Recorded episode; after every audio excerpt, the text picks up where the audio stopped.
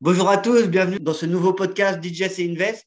Bonjour euh, David et bonjour à tous. Dans l'épisode de cette semaine, nous allons discuter avec Antoine des actualités de marché, marchés qui ont été justement agités cette semaine. Mais avant de commencer, nous vous rappelons juste que ce qui sera dit dans ce podcast est uniquement à des fins éducatives et ne doit pas être considéré comme un conseil en investissement ou une recommandation personnelle d'achat ou de vente d'un instrument financier. Avant d'engager votre capital, il est important de bien comprendre les risques liés au trading et de ne risquer jamais plus que ce que vous êtes prêt à perdre. Et enfin, nous vous rappelons aussi que les performances passées ne préjugent pas des résultats futurs. Alors maintenant que nous avons euh, revu le disclaimer ensemble, on va pouvoir commencer euh, et entrer dans le vif des sujets. Hein. Comme je le disais justement, les marchés ont été euh, assez agités cette dernière semaine hein, avec des marchés américains qui perdent environ, par exemple le Nasdaq qui perd environ 3%. Qu'est-ce que toi tu peux nous en dire Antoine? Qu'as-tu qu'as-tu regardé justement cette semaine? Et est-ce qu'on arrive à la, à la fin de, cette baisse ou au contraire on, on devrait s'attendre à une baisse prolongée d'ici les, les prochains mois? Alors, Effectivement, c'est vrai que le sentiment de marché euh, s'est euh, dégradé depuis maintenant une dizaine de jours.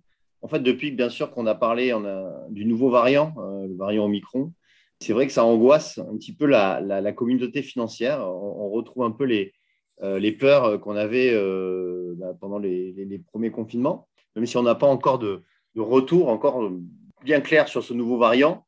Euh, on va en parler d'ailleurs euh, par la suite, mais on a pour l'instant, bah, c'est de l'incertitude qu'on a, donc c'est toujours mauvais pour les marchés. Après, une, mauvaise nouvelle n'arrivant jamais seule, j'ai envie de dire, le, président de la Fed a aussi indiqué euh, cette semaine que, enfin la semaine dernière, que eh bien l'inflation serait plus transitoire. Donc ça aussi, ça a participé bien à l'aversion pour le risque. Et comme tu l'as dit, le, marché qui a été le plus touché, c'est le Nasdaq, qui a perdu 3% la semaine dernière. Euh, on a les marchés américains dans leur ensemble qui ont, baissé entre 1 et 2 Il n'y a que le CAC 40 finalement qui, a réussi à se stabiliser. Il a, fini en petite hausse de 0,4. Mais il faut savoir qu'il avait chuté de plus de 5% la semaine euh, d'avant.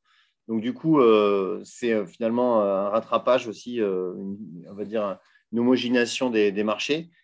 Alors maintenant, euh, bah, c'est vrai que le, traditionnellement, le mois de décembre, c'est un marché qui, euh, c'est un mois, pardon, qui, euh, est plutôt un mois de rallye. On, parle souvent du rallye de fin d'année.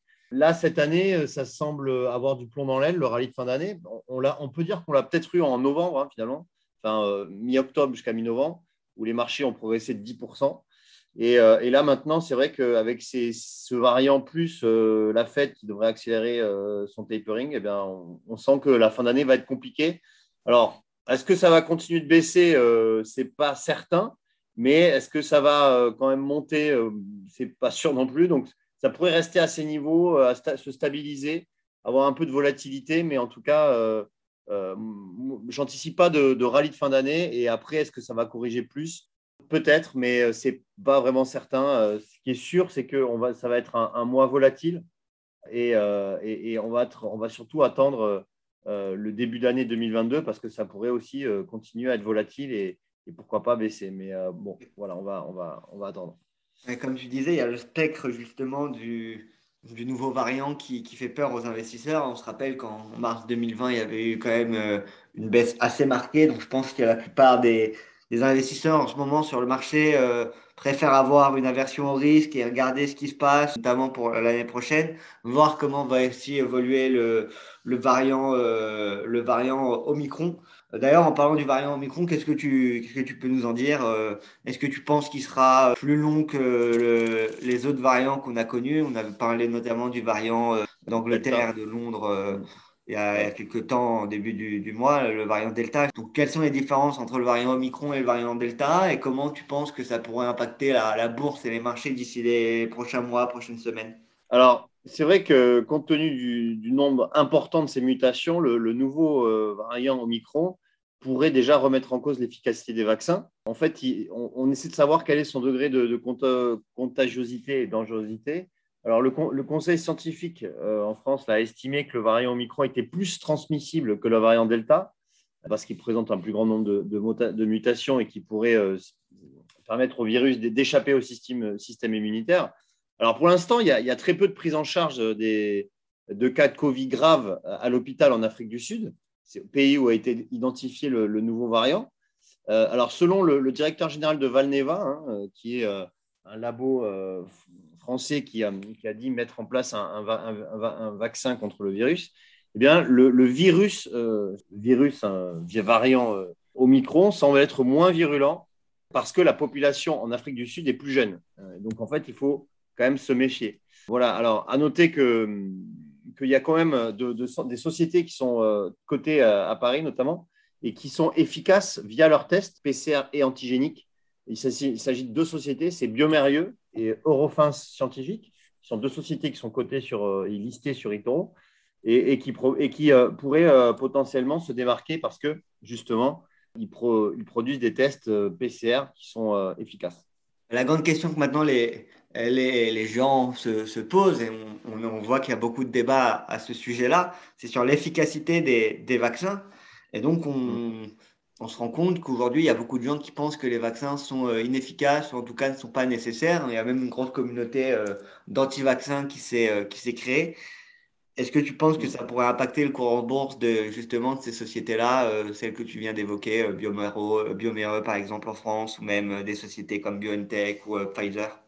Oui, alors c'est vrai qu'on a plusieurs infos contradictoires de la part des grands labos. Alors, par exemple, lundi, le patron de Moderna euh, se montrait pessimiste hein, dans une interview accordée au Financial Times. Parce qu'en fait, euh, il considérait que compte tenu du, grand nombre de mutations, il est fort possible que l'efficacité des vaccins ait diminué. Alors, par contre, du côté de BioNTech, qui est partenaire avec Pfizer, euh, on s'est montré beaucoup plus rassurant, puisqu'on estime que, que, les vaccins actuels pourraient être susceptibles de protéger contre les formes graves du variant. Donc en fait, on ne sait pas trop sur quel pied danser, puisqu'on a plutôt Moderna qui est, euh, pessimiste et Pfizer euh, BioNTech qui est, qui est, mm, optimiste. Euh, ce qui est sûr, c'est qu'il va falloir compter entre 3 à 4 mois pour que des vaccins adaptés aux nouveaux variants Omicron puissent obtenir une autorisation de mise sur le marché. Donc on, a encore quelques semaines, voire quelques mois avant de, savoir si finalement les, les vaccins actuels sont efficaces. Mais euh, effectivement, ça va être euh, une période d'incertitude en bourse. Et, de toute façon, euh, la bourse déteste l'incertitude. Et tant qu'on n'aura pas de, façon claire une mise à, jour des, vaccins, ben, on aura toujours ce flottement et, ce qui va peser, à mon avis, sur les marchés. Écoute, on verra. On espère ne pas avoir de quatrième dose pour le, moment. Hein. Déjà qu'on espérait ne pas avoir de troisième. Donc, on verra et justement, on, verra aussi comment les, labos vont, réagir hein, parce que quand justement le coronavirus avait euh, disparu un peu de l'actualité, même s'il était toujours présent, on en parlait, moins avant le variant euh, Omicron, on voyait justement qu'il y avait un manque d'engouement pour euh, ces valeurs-là sur le marché, que les investisseurs les avaient un peu délaissés au profit d'autres actions. Et on voit ces dernières semaines justement qu'elles sont, qu'elles sont reparties. Donc, ce sera assez intéressant à, suivre, hein, surtout si on doit se faire vacciner euh, tous les six mois ou tous les ans à la suite justement du, coronavirus. Ça risque d'être euh, assez euh, bénéfique pour les, pour les boîtes justement de, vaccins. Donc, à suivre. Situation quand même compliquée entre le vaccin d'un côté, mais aussi, tu t'en parlais en introduction, l'inflation aux États-Unis, hein, qui a fait aussi beaucoup débat d'ailleurs, qui a, profité, comme on le disait, aux, crypto-monnaies en début d'année plus compliqué là, ces dernières semaines, mais justement une inflation aux États-Unis qui n'est, qui n'est plus transitoire. Qu'est-ce que tu pourrais nous, qu'est-ce que tu pourrais nous en dire? Effectivement, c'est euh, Jérôme Powell, un président de la Fed, qui la semaine dernière a, tapé du poing sur la table face à une, inflation au plus haut depuis 30 ans. Donc, quatre semaines seulement après avoir annoncé le, tapering, Powell envisage désormais d'accélérer ce, tapering. Alors, euh, pendant 20 mois euh, consécutifs, la Fed a acheté 120 milliards de dollars donc par mois, hein, d'emprunts d'État et de titres hypothécaires. Donc ça, c'est le fameux euh, quantitative easing hein, euh, qui, était en place donc, depuis euh, quasiment deux ans pour soutenir l'économie. Et donc, bah, le 3 novembre dernier, ce programme a été réduit non plus à 120 milliards par mois, mais à 105 milliards par mois. Donc 15 milliards de moins chaque mois jusqu'en mois de juin, c'est ce, qui, était prévu. Mais là, maintenant, eh ben, selon les derniers discours de la Fed, on devrait avoir une accélération. Donc ça pourrait être euh, plus, euh, plus 15, mais 20 ou 25 ou 30 milliards par mois qui seraient euh, enlevés à ce soutien. Pourquoi? Parce que ben, la Fed a dit, et Powell a dit que l'inflation n'était plus transitoire. Il faut dire que l'inflation, ben, elle a atteint 6,2% au mois d'octobre aux États-Unis. Donc, on est très loin des, objectifs de la Fed hein, qui se situent aux alentours de 2, 2%. Et surtout, la Fed s'attend à ce que les pressions inflationnistes se maintiennent pendant une bonne partie de l'année prochaine. Voilà, donc euh, c'est vrai qu'en plus, au niveau du marché du travail, il est, déjà très tendu dans de, nombreux secteurs. Les entreprises peinent à recruter et elles ont même tendance à augmenter les salaires, donc ça participe aussi à l'inflation. Et euh, même si 4 millions d'Américains n'ont toujours pas retrouvé d'emploi depuis la crise, la bonne santé, on va dire, euh, de la première économie mondiale ne justifie plus en fait un soutien monétaire hors norme. Oui, bah en effet, de toute façon, c'était un peu prévu. Le tapering, ça fait assez euh, longtemps qu'on en parle justement sur ce, ce podcast, hein, qu'on attend justement la réduction des, des achats d'actifs euh, de, de, la Fed. Donc, on, on sait que c'est euh, prévu par, par la Fed. Hein. On, on, a beaucoup parlé de l'argent magique justement des, des banques centrales qu'ils ont imprimé pendant le, le Covid. maintenant que la situation s'améliore, c'est un peu normal que justement la politique monétaire soit euh, moins accommodante qu'elle était auparavant. Donc on verra justement avec, le, avec ce nouveau variant, est-ce que ça va pas changer les plans justement de, Jérôme Powell? Faudra, faudra suivre. Mais bon, c'est un peu logique qu'on ait des politiques monétaires moins accommodantes alors que les marchés sont quand même à des, à des, plus, hauts, euh, à des plus hauts historiques. Oui, clairement. clairement. Et, euh, c'est vrai que maintenant, puis on va, maintenant que la Fed va être de moins en moins accommodante, eh bien, c'est euh, quand même. Euh, donc, on anticipe du coup euh, une hausse de taux, ce qui est à 100% de probabilité maintenant, une hausse de taux pour de la Fed au mois de, avant le mois de juillet et deux hausses de taux en 2022. Voilà, donc ça, c'est plutôt négatif pour les marchés, mais, mais bon, c'est, si c'est bien amené, si c'est bien communiqué de la part de Powell, le, le, marché devrait, devrait quand même se, s'en remettre, entre guillemets, et, c'est vrai que ça a été surprenant finalement, cette, euh, ce discours de Poel euh, qui a enlevé euh, de, du, donc de son comment dire de son communiqué, qui a enlevé le mot transitoire. Et c'est vrai que ça arrivait d'une manière un peu abrupte. Et, c'est vrai que c'est inhabituel de la part de la Fed. Donc ça sera à suivre voilà, avec intérêt l'année prochaine. Bon, maintenant qu'on a discuté de macroéconomie, on va pouvoir passer aux, actions et rentrer mm. un peu plus dans le, dans le vif du sujet.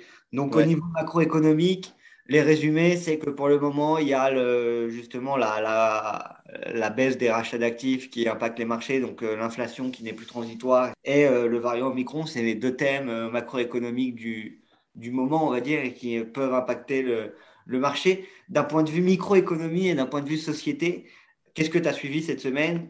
Est-ce qu'il y a eu des actions qui t'ont qui t'ont plu? Est-ce que tu as suivi des, actions en particulier, des, peut-être des entrées en bourse ou, autres? Alors, c'est vrai que la, semaine a été compliquée, euh, notamment pour les valeurs techno. Euh, on a eu euh, pas mal de, replis sur les GAFA, par exemple, aussi sur les, toutes les sociétés qui. D'ailleurs, les, dernières IPO qu'il y a eu en bourse aux États-Unis qui ne, font pas encore de, bénéfices, ces sociétés, elles ont, elles ont quand même pris, dire, pris cher, entre guillemets. C'est-à-dire qu'elles ont bien, bien retracé, enfin, elles ont bien baissé. Et euh, alors, du côté des bonnes nouvelles, alors ça, va constituer des points d'entrée potentiels. Hein. on va en reparler lors des prochains podcasts. Pour l'instant, euh, c'est peut-être euh, encore un peu tôt, mais on en parlera pour les, dans les prochains podcasts. Après, du côté de l'Europe, ben, on peut dire qu'il y, a, une, belle, une belle histoire au niveau d'Hermès, parce que Hermès, c'est ben, une entrée dans l'Eurostock 50, donc dans les 50 plus grosses sociétés européennes. Et euh, elle va remplacer donc UMG, euh, hein, c'est euh, Universal Music, pardon. donc elle va remplacer Universal Music et surtout c'est une belle histoire de la part d'Hermès qui, était rentrée en, donc en juin 93 en bourse au prix de 5 euros, 5,08 euros exactement, et qui aujourd'hui, ben, au niveau, quand elle était annoncée dans l'Eurostock 50, est, à 1678 euros. Donc on voit qu'il y a eu un, beau chemin parcouru en, quasiment 30 ans. Hein, pour celui qui, est resté euh, fidèle au titre Hermès depuis 93, ben, il a fait quand même une sacrée plus-value. Mais euh, bon, c'est voilà, c'est une, belle histoire euh, d'une société qui, qui, est, restée quand même dans, le, dans le Made in France. Donc voilà, c'est à noter. c'est devenu la troisième capitalisation française derrière LVMH et L'Oréal. Et donc, qui sont d'ailleurs, elles aussi, dans le Rostock 50. Euh, et, surtout, c'est euh, bah, quand même encore une valeur du luxe qui, euh, rentre dans l'Eurostock 50 et qui, et qui est voilà, en, très forte progression maintenant. Et, donc, du coup, bah, c'est quand même une bonne nouvelle pour une société française. À noter également qu'une autre société luxe, c'est le groupe Richemont, qui est maison mère de quartier, qui va aussi intégrer l'Eurostock 50, qui va remplacer Vodafone, Vodafone qui est l'opérateur britannique de télécom. Eh bien, donc là, on voit que l'Eurostock 50, hein, qui est donc euh, un indice euh, qui est aussi coté sur Ictoro, EU 50, eh bien, cet indice va être très fortement pondéré en, luxe, euh, donc secteur du luxe. Et par conséquent, finalement, cet indice sera quand même un indice aussi assez pondéré luxe. Et donc, voilà, c'est à noter pour, pour, ceux qui voudraient investir sur cet indice en plus, c'est intéressant de noter que justement le, luxe, comme tu le disais, a très très bien performé en bourse. Hein. En France, LVMH est l'une des valeurs les, plus performantes du, du CAC. Donc c'est intéressant de voir justement que ça prend de plus en plus de place, en tout cas en Europe. Le luxe représente aujourd'hui quand même une grosse allocation de la part des, fonds européens et des, euh, des banques, des institutionnels. Donc euh, c'est intéressant de voir qu'aujourd'hui, il y a deux nouvelles sociétés justement qui rentrent dans le dans l'Eurostox 50, euh, donc Richemont et, Hermès. Ouais, ouais, c'est vrai que c'est intéressant de voir que, que le, le, un indice européen des plus grandes valeurs européennes est en train de vraiment de, de changer de, de structure et, de devenir une, un indice très fortement pondéré en, en valeur du luxe. Par ça, est-ce que tu as, est as regardé autre chose ou c'était vraiment la. Bah, alors après, si on peut parler, si on peut parler de deux mots des, enfin en dire deux mots sur les, les crypto-monnaies, c'est vrai qu'on a eu une forte forte chute, hein, notamment ce week-end. En fait, hein. on, voit qu'on a en une heure, hein, euh, par exemple, le Bitcoin, il a, a perdu euh, plus de 20%, je crois. Voilà, donc en fait, on, a eu. Euh, alors, après, au niveau des explications, on peut lire plusieurs choses. toi qui spécialises crypto, tu vas pouvoir donner ton, point de vue. Mais, mais c'est vrai qu'on on a vu plusieurs choses, comme quoi, en fait, il y aurait notamment bah, une forte pondération sur, enfin, forte spéculation sur les NFT. Euh, donc, d'un coup, il y a eu, euh, eu peut-être euh, une, comment dire, une, spéculation trop importante là-dessus. Donc, des, gens qui auraient vendu tous au même moment. Mais bon, c'est toujours, difficile d'expliquer lorsqu'il y a des, fortes chutes comme ça sur les cryptos. Puis derrière, ça se reprend d'ailleurs. Hein. Il, y a comme un, niveau où, où on dirait qu'il y a des, ordres qui sont placés à un certain niveau et tout le monde rachète au même moment. Mais je sais pas trop euh, comment, ça se passe, toi qui, toi spécialisé. Qu'est-ce que tu dirais, toi, David? Alors, la, la baisse, déjà, faut savoir que euh, d'un point de vue graphique, on, avait, euh, on était remonté à 58 000, 58 000 qui représentait une des une résistance du, du, Bitcoin. Et justement, on, on, a, on a eu du mal à la, à la dépasser. Et quand on l'a dépassé, on ne l'a pas dépassé, comment dire, on l'a pas dépassé avec conviction on est resté euh, pas mal de temps bloqué à ces niveaux-là.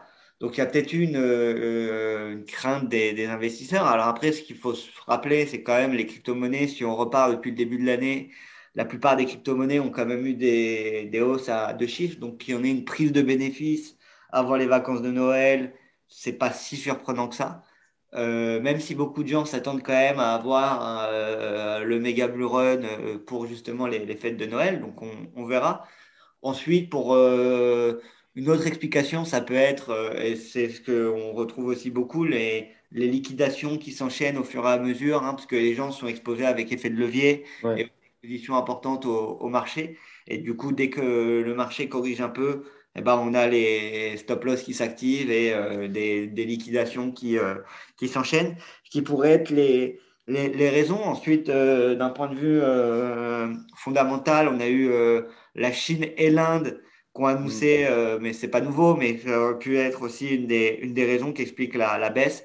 Après, euh, on a quand même, euh, d'un point de vue fondamental, encore des, des, bonnes nouvelles. Même la semaine dernière, on a eu notamment Square qui s'est renommé en bloc, qui va se spécialiser dans les crypto-monnaies. On a eu Mercado Libre, la place de marché brésilienne, le bon coin brésilien un peu, qui a justement décidé d'accepter les, les crypto-monnaies sur sa plateforme.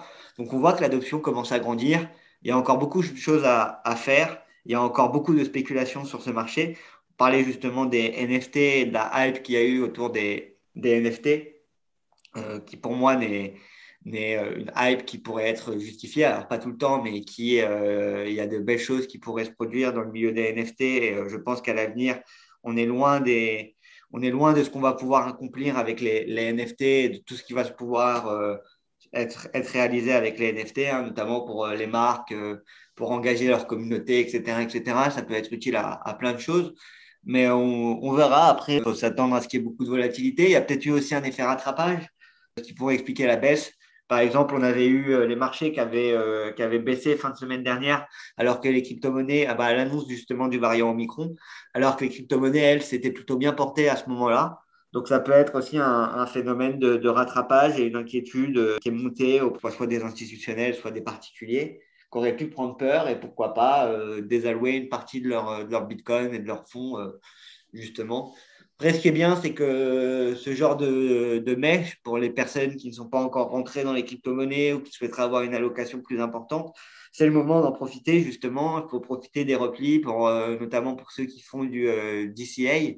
Je sais que dans la crypto-monnaie, il y en a pas mal. Donc, le DCA, c'est le dollar cost average qui consiste en gros à épargner tous les mois euh, une somme X dans les crypto-monnaies. Ça peut être 100 euros, ça peut être 1000 euros en fonction de vos moyens. Et de quel que soit le prix, euh, allouer cette somme tous les mois pour justement avoir une exposition au marché de la crypto. Donc justement, profiter des, replis pour, euh, pour accumuler, ça pourrait être, ça pourrait être avantageux.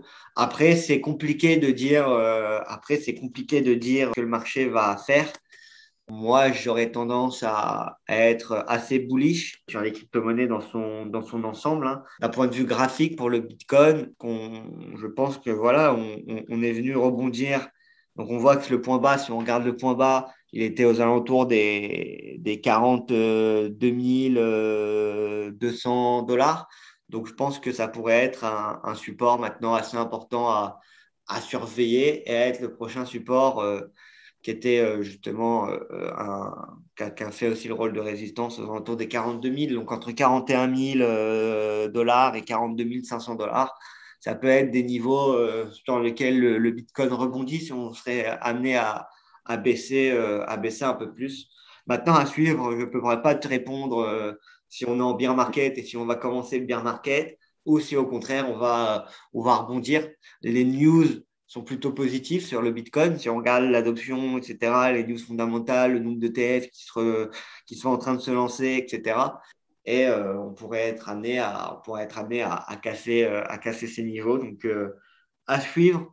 En tout, cas, en tout cas, ce qu'il faut savoir quand vous rentrez sur le Bitcoin, c'est que c'est un actif volatile. Donc, il faut être prêt à, à perdre, à perdre votre argent quand, vous, quand vous investissez sur le Bitcoin et ne risquer que ce que vous êtes prêt à perdre. On ne le répète jamais assez.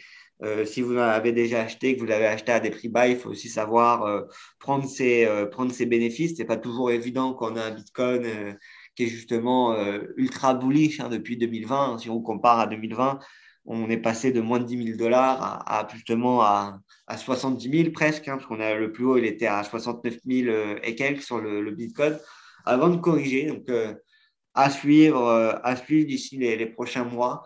Si je peux répondre par rapport au graphique, euh, c'est vrai que pour l'instant, on n'est pas, on peut pas dire qu'on est dans un bear market, ça c'est clair. On est plutôt, on est dans une correction de bull market. On est toujours dans un bull market.